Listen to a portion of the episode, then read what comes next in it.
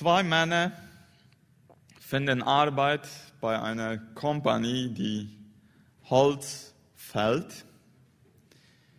Jeder Mann kriegt eine Axt in die Hand gedrückt und sie machen sich eifrig an die Arbeit. Der erste ist ein junger, energievoller Mann, etwas ehrgeizig, der es noch weit bringen will in seiner Arbeit und bestrebt ist, auch seine Chefs zu beeindrucken. Der zweite ist ein älterer Herr, hat mehr Erfahrung, hat schon nicht mehr ganz so viel Energie, aber auch er hat den Wunsch, seine Arbeit gut zu machen. Der junge Mann haut mutig drauf los, er gönnt sich kaum eine Pause und zieht durch, denn er weiß, am Ende dieser ersten Arbeitswoche werden die Chefs kommen und die Bäume zählen, die er gefällt hat. Und dann will er auf jeden Fall mehr erreicht haben als sein neuer Kollege. Immer wieder schaut er, was sein Kollege macht und er sieht, wie, wie dieser sich immer wieder Zeit nimmt, um auszuruhen. Das gibt ihm eine gewisse innere Befriedigung, denn er weiß, er wird am Ende der Woche mehr getan haben als sein Kollege. Als dann die Chefs kommen und äh, er den Bericht sieht, wer wie viel geschafft hat, fällt ihm auf, dass bei seinem Kollege eine höhere Anzahl äh, an gefällten Bäumen ist als bei ihm. Und dann geht er zu ihm und sagt, irgendwas stimmt hier nicht. Schau mal, hier steht, dass du mehr Bäume gefällt hast als ich, aber du hast immer wieder ausgeruht während ich einfach durchgezogen habe und gearbeitet. Daraufhin sagt sein Kollege zu ihm, ja, ich habe immer wieder ausgeruht, aber ich habe nicht nur geruht. Als du dachtest, dass ich passiv rum saß, habe ich meine Axt geschärft. Und das hat dazu beigetragen, dass ich viel effektiver arbeiten konnte und lang nicht so oft reinhauen brauchte, um mehr Bäume zu fällen als du. Du hast zwar mehr gearbeitet, ich habe aber mehr erledigt. Diese Geschichte passiert im übertragenen Sinne immer wieder auch unter uns.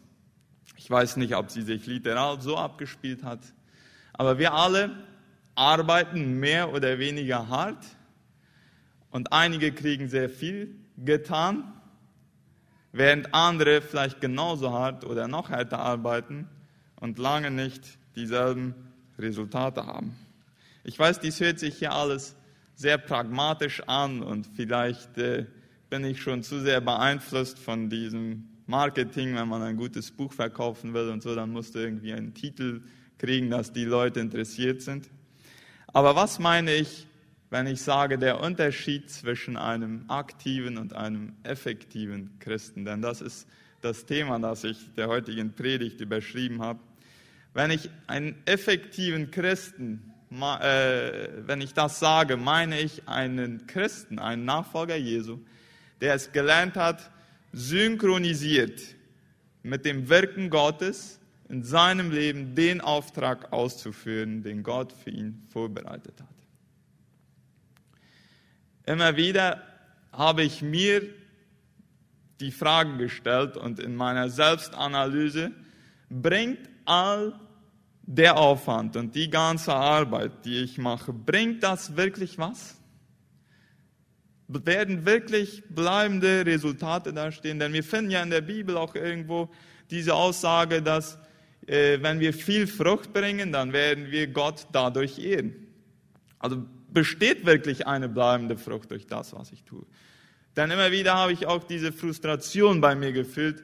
Ich habe wieder alles getan, was ich konnte und was bleibt wirklich davon? Wo war hier Gottes Wirken? Wenn man den Heiligen Geist aus meinem Leben nehmen würde, was würde bestehen bleiben? Würde alles das bestehen bleiben, was da schon ist, dann, dann brauche ich ihn auch nicht. Also dann ist das die, die, was das bedeutet, dass das, was ich getan habe, alles aus eigener Kraft getan habe. Wieso konnte Jesus in nur drei öffentlichen Dienstjahren so viel machen? und etwas in die Wege leiten, das für immer die Menschheitsgeschichte maßgeblich geprägt hat. Und ich glaube, wir tun gut daran zu schauen, wie Jesus seine Agenda gemacht hat und wie er, welche Maßstäbe und welche Prinzipien er gesetzt hat, um synchronisiert mit seinem Vater im Himmel seinen Dienst durchzuführen. Und darüber will ich einige Überlegungen heute mit euch zusammen äh, anführen. Richard Foster hat das bekannte Buch Geld, Macht und Sex im Leben eines Christen geschrieben. Und er sagt, in unserer heutigen Kultur sind viele von uns entweder arbeitssüchtig geworden oder der Langeweile zum Opfer gefallen.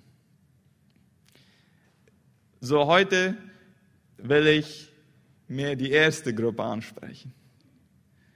Ich darf auf keinen Fall in einer mennonitischen Gemeinde gegen Arbeit sprechen. Das kann ich mir nicht erlauben. Dann sitze ich morgen auf der Straße und muss mir irgendwo was anderes suchen. Ja, das will ich nicht.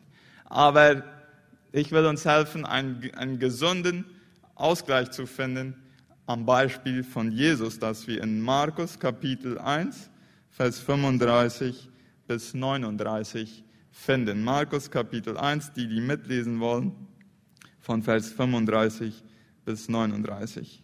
Und danach will ich vier Triebkräfte aufdecken, also vier Triebkräfte. Wir können es auch sagen, das sind bis zu einem gewissen Grad sind das Lügen, die uns als Christen sehr oft antreiben, von denen Jesus nicht angetrieben wurde.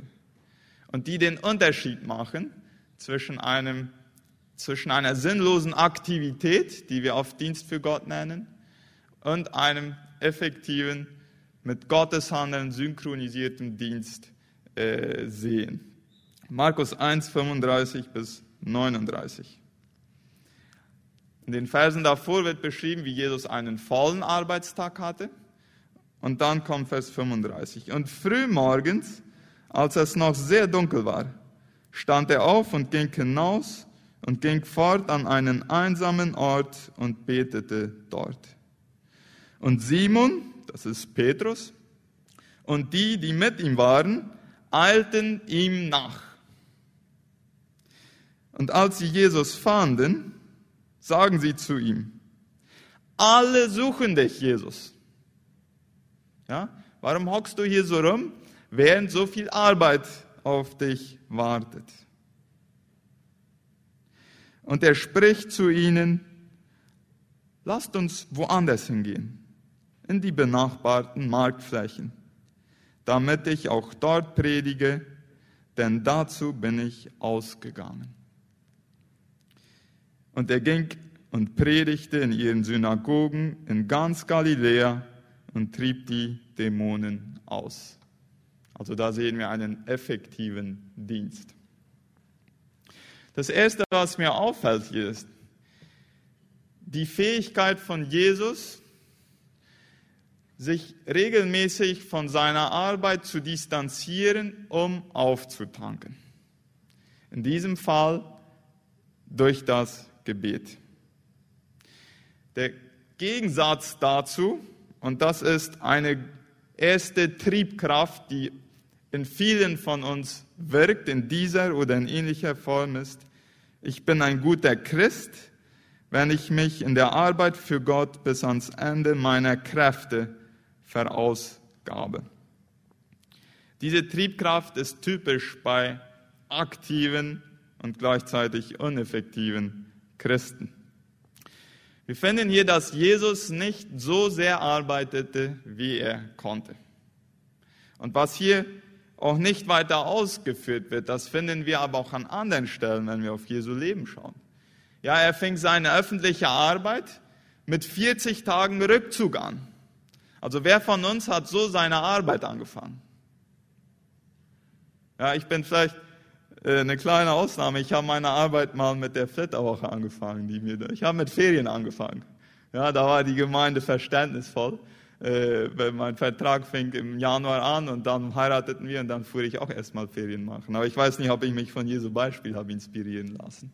Auf jeden Fall ist das eher die Ausnahme. Ja, Jesus, gleich am Anfang schon distanzierte er sich.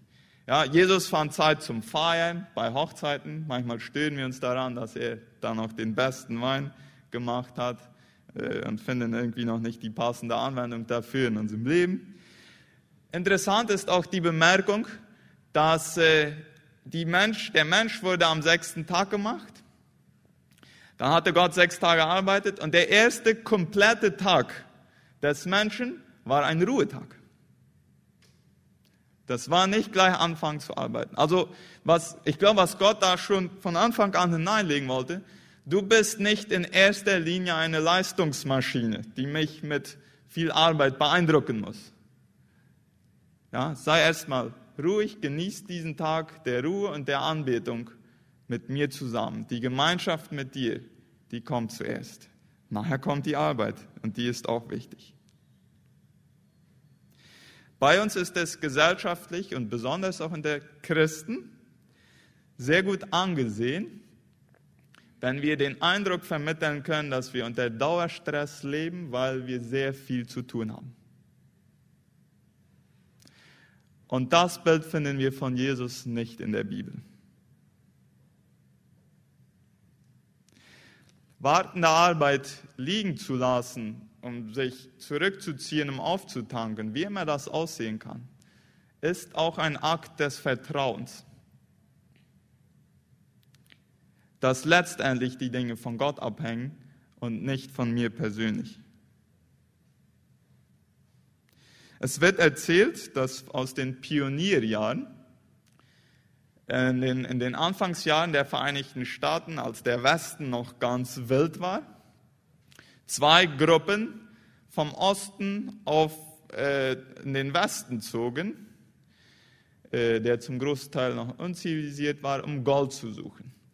Die eine Gruppe, die wurde von einem Mann angeleitet, der gläubig war, und die andere Gruppe wurde von einem Mann angeleitet, der nicht gläubig war. Beide wollten gerne zuerst bei dem Gold sein, da wo heute Kalifornien ist. Aber es gab einen Unterschied. Die Gruppe, die vom ungläubigen Mann angeleitet wurde, die zogen jeden Tag durch. Sie wollten keine Zeit verlieren. Die andere Gruppe, die von einem Christen angeleitet wurde, die nahm sich einen Tag in der Woche, um auszuruhen und Gottesdienst zu feiern. Interessanterweise kam diese zweite Gruppe zuerst bei dem Gold an. So gibt es viele Geschichten. Was wir hier natürlich aufpassen müssen, dass wir nicht anfangen, mit Gott zu verhandeln. Ja? Gott, ich werde ausruhen, wenn du mir mehr Erfolg gibst. Darum geht es nicht. Aber dass Gott zu seinen Prinzipien steht und zu diesem Akt des Vertrauens, wenn wir trotz vieler Arbeit im Sinne der Bibel auch immer wieder Abstand finden können, um uns auf andere Dinge zu fokussieren, dann wird Gott dazu stehen und auf der einen oder anderen Weise seinen Segen dazu geben. Und da fordere ich auch ganz besonders die Studenten heraus. Probiert es aus, einen Tag in der Woche nicht zu studieren. Macht das mal ein halbes Jahr und seht, ob eure Noten darunter leiden. Wenn jemand deswegen durchfällt, dann könnt ihr im Juli zu mir kommen und ich bezahle euch das Nachexamen oder was immer. Aber probiert es aus. Das ist ein Akt des Vertrauens. Es ist ein Akt des Vertrauens und ich glaube, es wird sich langfristig positiv auf euer Studium und auch auf die emotionale und soziale Gesundheit auslegen. Eine Herausforderung, die, die heute dazu kommt heutzutage, ist, dass wir über unser Handy unsere Arbeit, viele von uns nehmen unsere Arbeit mit, wenn wir unser Handy bei uns haben. Und da vermischen sich die Dinge. Ja? Denn es ist sowohl ein Element zur Freizeitgestaltung, wie auch ein Element zur Arbeit. Ja, wir sind überall und immer erreichbar, wenn wir unser Handy dabei haben. Und es gibt zunehmend Studien, die eine ganz klare Beziehung zwischen einem übermäßigen Gebrauch der sozialen Medien und der emotionalen Gesundheit darstellen. Und das Bewusstsein dafür nimmt zu. Und ich bin der Überzeugung, dass besonders wir Jüngere, die jüngere Generation, damit meine ich 20, 30, 40, wenn wir nicht lernen, ganz klare Grenzen zu setzen, werden wir es nicht schaffen, bis 50, 60, 70 voller Freude und Energie zu arbeiten. Wir werden vorher ausgebrannt sein und in unseren besten Jahren unbrauchbar sein. Die, das Thema mit, dem, mit den sozialen Medien ist ja noch relativ neu. Die, die schon 50, 60 waren, als das reinkam, die werden es vielleicht noch hinkriegen. Ja, denn es, es, es passiert ja nicht von heute auf morgen. Es ist ein langsamer Prozess. Äh, und eine Übersättigung von all den Impulsen macht uns auch unfähig, abzuschalten und uns zu distanzieren. Man, man fühlt sich erstmal leer, wenn man ein paar Jahre lang jeden Tag mit dem Handy gewesen ist und das dann weglegt. Man fühlt sich hilflos und was ist, wenn was passiert und wen kann ich dann anrufen? Da die Fragen kommen dann erstmal hoch. So, man muss erstmal eine Zeit der, der Entgiftung machen, wenn, wenn man das übt, aber langfristig legt sich das positiv aus. Was sind mögliche Gründe, dass Christen oder auch andere Personen von diesem Satz angetrieben werden? Ich bin dann ein guter Christ, wenn ich mich in der Arbeit für Gott, und das kann sowohl ein Dienst in der Gemeinde sein, wie auch irgendeine Arbeit, denn wir sehen ja alle Arbeiten, ob es jetzt in der Firma oder sonst wo ist, äh, als unseren Gottesdienst. Warum werden wir davon getrieben? Es kann mehrere Gründe geben. Ein Grund ist, wenn wir vielleicht unsere Familie mehr als eine Last, als als einen Segen empfinden. Ja, wenn die Ehe vielleicht schwierig tut, dann ist es eine gute Motivation, länger auf der Arbeit zu bleiben. Ein zweiter Grund kann ein schwaches Selbstwertgefühl sein. Was meine ich damit? Wenn ich es immer wieder brauche, Leuten bewusst oder unbewusst, absichtlich oder unabsichtlich, diesen Eindruck zu vermitteln, dass ich gestresst bin, weil ich sehr viel Arbeit habe und sehr viele Termine habe. Und ich dadurch Bestätigung und Anerkennung von Leuten brauche, um mich gut zu fühlen, dann muss ich sehen, ob ich vielleicht was mit meinem Wertgefühl machen muss und ob ich mit meiner Identität in Christus und wie, ob ich verstanden habe, wie Gott mich sieht, ob ich, ob ich das schon wirklich verinnerlicht habe. Denn das kann mir die Freiheit geben, etwas unabhängiger davon zu sein und nicht ständig Leute beeindrucken zu müssen, wie viel ich eigentlich in meinem Leben zu tun habe. Wir können uns auch, das kann auch die Angst sein, als faul und verantwortungslos abgestempelt zu werden. Es kann die Angst sein, vor Gott nicht zu genügen. Also ich muss mir irgendwie Gottes Wohlwollen mit harter Arbeit verdienen. Und es kann auch die Angst sein, zu versagen, dass wir von diesem Satz angetrieben werden. Kommen wir zum zweiten. Interessant ist, und da, das sehe ich in Vers 36 und 37, wie Petrus und die anderen, die bei ihm waren, wahrscheinlich die anderen Jünger, wie sie zu Jesus sprechen, als sie ihn endlich gefunden haben. Ja? Also sie sagen, Jesus, die, die, die Leute warten auf dich. Du kannst hier nicht einfach nur so rumhocken, während da Arbeit auf dich wartet. Jesus war am vorigen Tag bei diesen Leuten gewesen. Er hatte gepredigt, er hatte geheilt, er hatte viel Gutes getan und die brauchten mehr von diesem guten Jesus. Und es war seine Gelegenheit zu leuchten. Ja, Petrus wollte eigentlich, Jesus, du kannst hier der Held sein. Du kannst populär werden. Und das ist ja eigentlich ein Zeichen, immer dann, wenn viele unseren Dienst beanspruchen, dass das zeigt, dass wir wertvoll sind.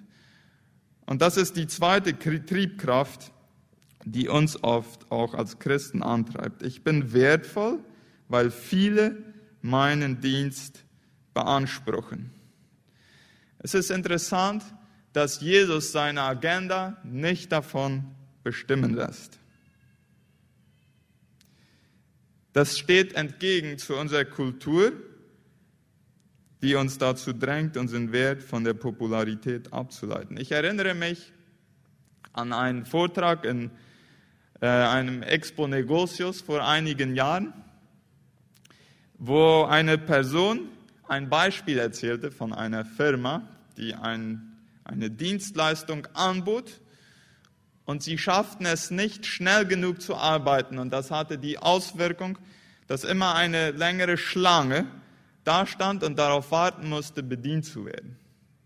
Und sie stellten dann folgende Überlegung an. Wenn wir schneller arbeiten, wird die Schlange kürzer oder wir können die vielleicht eliminieren und wir werden mehr Kunden bedienen können. Und dann führten sie ein System ein, um effektiver zu sein. Und dann stellte sich heraus, nachdem sie eine Zeit lang ohne Warteschlangen gearbeitet hatten, weil sie schneller arbeiteten, fiel die Kundschaft. Was war der Punkt dieser Geschichte?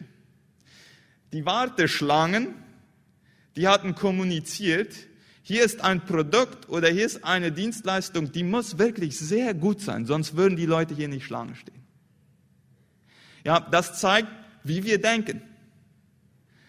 Ja, wenn wir ein Restaurant suchen, gehen wir in ein Restaurant, das schon fast voll ist oder das ganz voll ist, oder gehen wir in eines, das ganz leer ist? Und welches sind die Schlussfolgerungen, die wir ziehen? Und die werden wahrscheinlich oft auch wahrheitsgetreu sein. Das Leere ist leer, weil das Essen schlecht ist. Und das Volle ist gut, weil die einen guten Service haben und das ein gutes Restaurant ist. Ja, viele gehen zum Arzt, wo sie lange warten müssen, denn das gibt das Gefühl, der Arzt ist sehr gesucht und der muss wirklich sehr gut sein. Ich freue mich sehr über die Ärzte, wo ich nicht lange warten muss. Aber das geht gegen unser Denken. Und das transferieren wir auch leicht auf unser Leben. Ich bin dann wertvoll, wenn viele was von mir brauchen. Und ich bin dann nicht wertvoll, wenn ich nicht so gefragt bin. Das Problem ist, wenn ich von diesem Satz getrieben werde, dränge ich mich selber zur ständigen Höchstleistung und die ist unmöglich. Früher oder später habe ich eine Erfahrung, wo ich es nicht schaffen werde, Höchstleistung zu bringen. Und dann werde ich am Boden zerstört sein.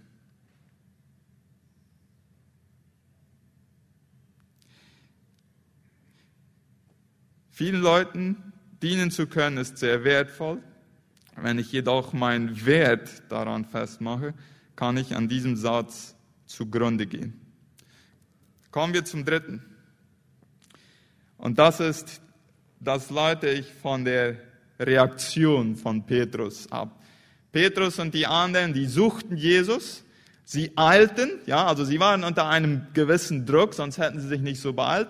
Und dann brauchen sie dieses Wörtchen, alle suchen dich, Jesus. Alle.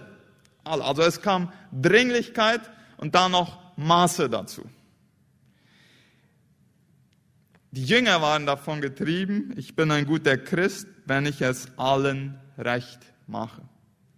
Ich bin ein guter Christ, wenn ich es allen recht mache. Die Antwort von Jesus hier ist überraschend. Ja? Die Jünger meinen ja, es ist wirklich nur gut. Jesus, du warst gestern da, du hast deine Predigt angefangen, du hast einige Gehalt, einige brauchen noch was, das ist noch nicht ganz zu Ende. Und dann sagt Jesus, nein, da gehen wir nicht hin zurück, wir gehen dorthin. Die Antwort braucht ganz viel innere Kraft. Personen, die von diesem Satz angetrieben werden, ich bin dann ein guter Christ, wenn ich es allen recht mache, fallen sehr leicht manipulierenden Menschen zum Opfer. Ja, die, die Hauptwaffe von manipulierenden Menschen sind Schuldgefühle. Ja, und wenn ich es hinkriege, dass andere bei mir Schuldgefühle erzeugen, dann werde ich alles dran setzen, um dem anderen zum Gefallen zu leben.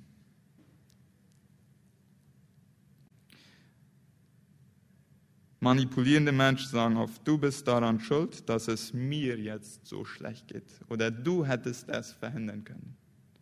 Und wenn ich darauf eingehe, dann mache ich mich kaputt. In diesem Zusammenhang fand ich interessant eine Studie von einem Tom Reiner, der viel über Gemeindeleitung äh, geschrieben und auch äh, untersucht hat. Er machte eine Umfrage unter Christen und wollte unter anderem wissen, was Gemeindeglieder erwarten von ihren leitenden Pastoren, was diese an Minimum an Zeit für die verschiedenen Arbeitsbereiche, die so von der Gemeindeleitung abgedeckt werden können, äh, erwartet wird. Zum Beispiel Predigtvorbereitung, Gebet, Evangelisation, Seelsorge, administrative Dinge und so weiter. Und das Resultat dieser Umfrage zeigte, und die wurde in den Vereinigten Staaten gemacht und das ist ja hier in Paraguay dann vielleicht ganz anders, aber dort äh, erwartete ein Durchschnittsglied aus der Umfrage, dass ihre Pastoren in der Woche 114 Stunden arbeiten sollten. Wenn wir davon ausgehen, dass eine durchschnittliche Arbeitswoche 45 bis 50 Stunden hat, dann ist das mehr als das Doppelte. Und das ist nicht nur in der Gemeinde so, das Leitende, das ist auch in anderen Arbeitsbereichen so. Äh, dass Personen damit müssen äh, lernen zu leben, dass wir es niemals schaffen werden, es allen recht machen zu müssen. Das geht gar nicht. Aber das bedeutet, es aushalten zu lernen, dass andere enttäuscht sein werden von mir. Und das kann ich dann aushalten, wenn ich weit genug meinen Egoismus habe sterben lassen. Aber wenn mein Ego ständig diese äh, Zusprache und, und, und, und die Zuneigung von anderen braucht, dann werde ich mich von diesem Satz leiten lassen. Ich bin ein guter Christ, wenn ich es allen recht mache. Und ich komme zum vierten und letzten. Und dann wollen wir einige Zeugnisse hören. Was geht euch durch den Kopf oder welche Erfahrungen habt ihr im Zusammenhang mit diesem hier? Der vierte, die vierte Triebkraft, die würde kein Christ aussprechen, aber sie ist in unseren Herzen. Ich komme meiner Arbeit nicht nach, wenn ich mir Zeit zum Gebet nehme. Ja, Jesus hatte sehr viel Arbeit zu tun, ging aber zuerst raus um mit seinem Vater im Himmel zu sprechen. Das zeigte, dass er sich vollkommen dessen bewusst war, dass er von Gott abhängig war, um seine Arbeit zu tun. Der Gegensatz davon ist, fehlendes Gebet zeigt Selbstgenügsamkeit. Es zeigt, dass ich in meine eigenen Stärken und Fähigkeiten mein Vertrauen lege und vergessen habe, wie abhängig ich von Gott bin. Ich kenne dieses Gefühl nur viel zu gut, dass wenn ich mir eine Zeit zum Bet nehme, dass es aufkommt, hi, was könntest du jetzt schon alles arbeiten? Das wird ja aufgeschoben, das bleibt auf der To-Do-Liste. Das geht nicht weg, das habe ich noch nicht erlebt, dass nach dem Beten weniger Punkte auf meiner To-Do-Liste stehen als vorher. Die bleiben da. Ich kann mir vorstellen, dass Jesus im Sinn hatte, was der Prophet Jesaja in Kapitel 50, Vers 4 und 5 geschrieben hat, als er morgens aufstand. Alle Morgen weckt er mir das Ohr, also Gott weckt mir das Ohr, dass ich höre, wie Jünger hören. Gott der Herr hat mir das Ohr geöffnet und ich bin nicht ungehorsam und weiche nicht zurück. John Bunyan hat mal gesagt, wer morgens vor Gott wegläuft, der wird ihn selten während des Tages finden. Auch ein Mann, der sehr viel bewegt hat in seinem Leben. Ich erinnere mich an mein zweites Studienjahr im SAMTA, wo ich Anfangsjahr, und ich war mehrere Verpflichtungen eingegangen, auch in der Gemeinde, und wir kriegten die ganzen äh, Hausaufgaben übergestülpt für das Semester und wo ich von dem Gefühl überwältigt wurde, ich habe so viel vor mir, das werde ich nie schaffen. Und irgendwie in meinem jugendlichen Idealismus und motiviert von einigen Sätzen, wie zum Beispiel den von Luther, wenn ich besonders viel Arbeit habe, dann muss ich erst mal drei Stunden vorher beten, machte ich ein Abkommen mit Gott. Ich würde was ausprobieren. Ich nahm mir eine gewisse Zeit vor, wo ich keine Arbeit machen würde, keine Hausaufgaben, nichts, nichts von meinen Verpflichtungen für die Gemeinde, nichts. Einfach nur sitzen und Gemeinschaft haben mit Gott. Und äh, weil ich nicht äh, immer das Gefühl und, und die, die, diesen Drang dafür hatte, stellte ich mir dann einen Wecker ein. Äh, bis der Wecker klingelt, schaue ich nirgendwo hin und, und ich probiere mal, was passiert. Interessanterweise klappte das Semester wunderbar. Äh, Gottes Segen lag darauf und äh, ich glaube, es hat zu meiner Arbeitseffektivität bedeutend zugetragen. Auch im Center studierten wir das Buch Sieben Wege zur Effektivität von Stephen Covey. Und was der gemacht hat, der hat eine Menge effektiver Leute analysiert und sich dann die sieben Hauptgewohnheiten rausgenommen, die er bei diesen Personen beobachtet. Und ich will die gar nicht alle durchgehen, das Buch kann jeder selber lesen. Aber eine Sache, die ist mir sehr sitzen geblieben. Diese Leute, die, die effektiv sind, die verstehen diese Dynamik von Dringlichkeit versus Wichtigkeit in ihrem Leben. Es gibt viele Sachen in unserem Leben, die sind sehr dringend, aber nicht sehr wichtig. Und es gibt Sachen in unserem Leben, die sind sehr wichtig, aber nicht dringend. Zum Beispiel etwas sehr Dringendes, was nicht sehr wichtig ist. Da, da kommt eine Reihe von Anrufen zum Beispiel, kann da reinkommen. Äh, viele Mensages, äh, die wir kriegen, das kann zum Beispiel da reinkommen.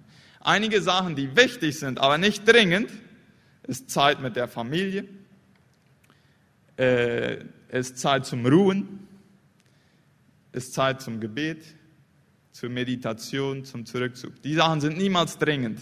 Die gehen immer aufzuschieben. Aber sie sind sehr wichtig. Was effektive Menschen verstanden haben, ist, zuerst die wichtigen Sachen zu tun und sie nicht von den dringenden Sachen verdrängen zu lassen. Aus dem Gebetsleben Jesu, also aus diesem Gebetsmorgen, den wir gelesen haben, entstand ein powervoller Dienst. Ja, als er zu Ende gebetet hatte, dann in Vers 39, Da steht, und er ging und predigte in ihren Synagogen in ganz Galiläa und trieb die Dämonen aus. Also da war eindeutig die Kraft Gottes mit ihm.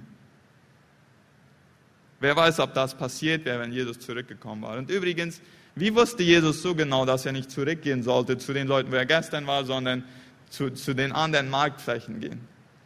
Ich glaube, er hat es im Gebet erfahren. Da hatte er die Sensibilität dafür entwickelt, was Gott jetzt mit ihm vorhatte. Da hat er seine Axt geschärft, dass er effektiv reinhauen könnte. Es gibt eine interessante äh, Wachstumsbewegung in der Christenheit weltweit in diesem Punkt.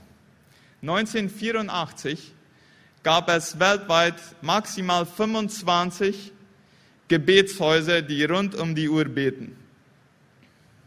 Ja, die irgendwie eine Menge Leute haben und die dann an einem Ort das Gebet niemals abreißen lassen.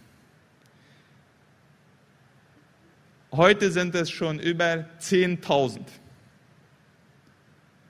Sie schießen fast wie Pilze aus dem Boden. Und ich weiß, dass auch schon hier in Paraguay Leute mit dem Gedanken spielen, ein Haus aufzumachen, 24-7 zu beten. Und da wird uns nochmal das Gefühl aufkommen, dass wir unsere Arbeit nicht getan kriegen, wenn wir da zu viel Zeit verschwenden. Ja? Aber Jesus würde da immer wieder drinnen sitzen. So, hier haben wir diese vier Triebkräfte. Es ist gut auch, wenn wir uns irgendwann analysieren. Vielleicht will jemand sich selbst Punkte geben von 0 bis 10. Wie stark ist das bei mir? Äh, ich bin ein guter Christ, wenn ich mich in der Arbeit für Gott bis ans Ende meiner Kraft verausgabe. Ich bin wertvoll, weil viele meinen Dienst beanspruchen. Ich bin ein guter Christ, wenn ich es allen recht mache. Und ich komme meiner Arbeit nicht nach, wenn ich mir Zeit zum Gebet nehme. Bei Jesus finden wir, dass er es verstanden hatte, sich nicht von diesen Triebkräften anzuleiten, sondern äh, äh, es anders zu machen und das führte zu einem guten Dienst. Was geht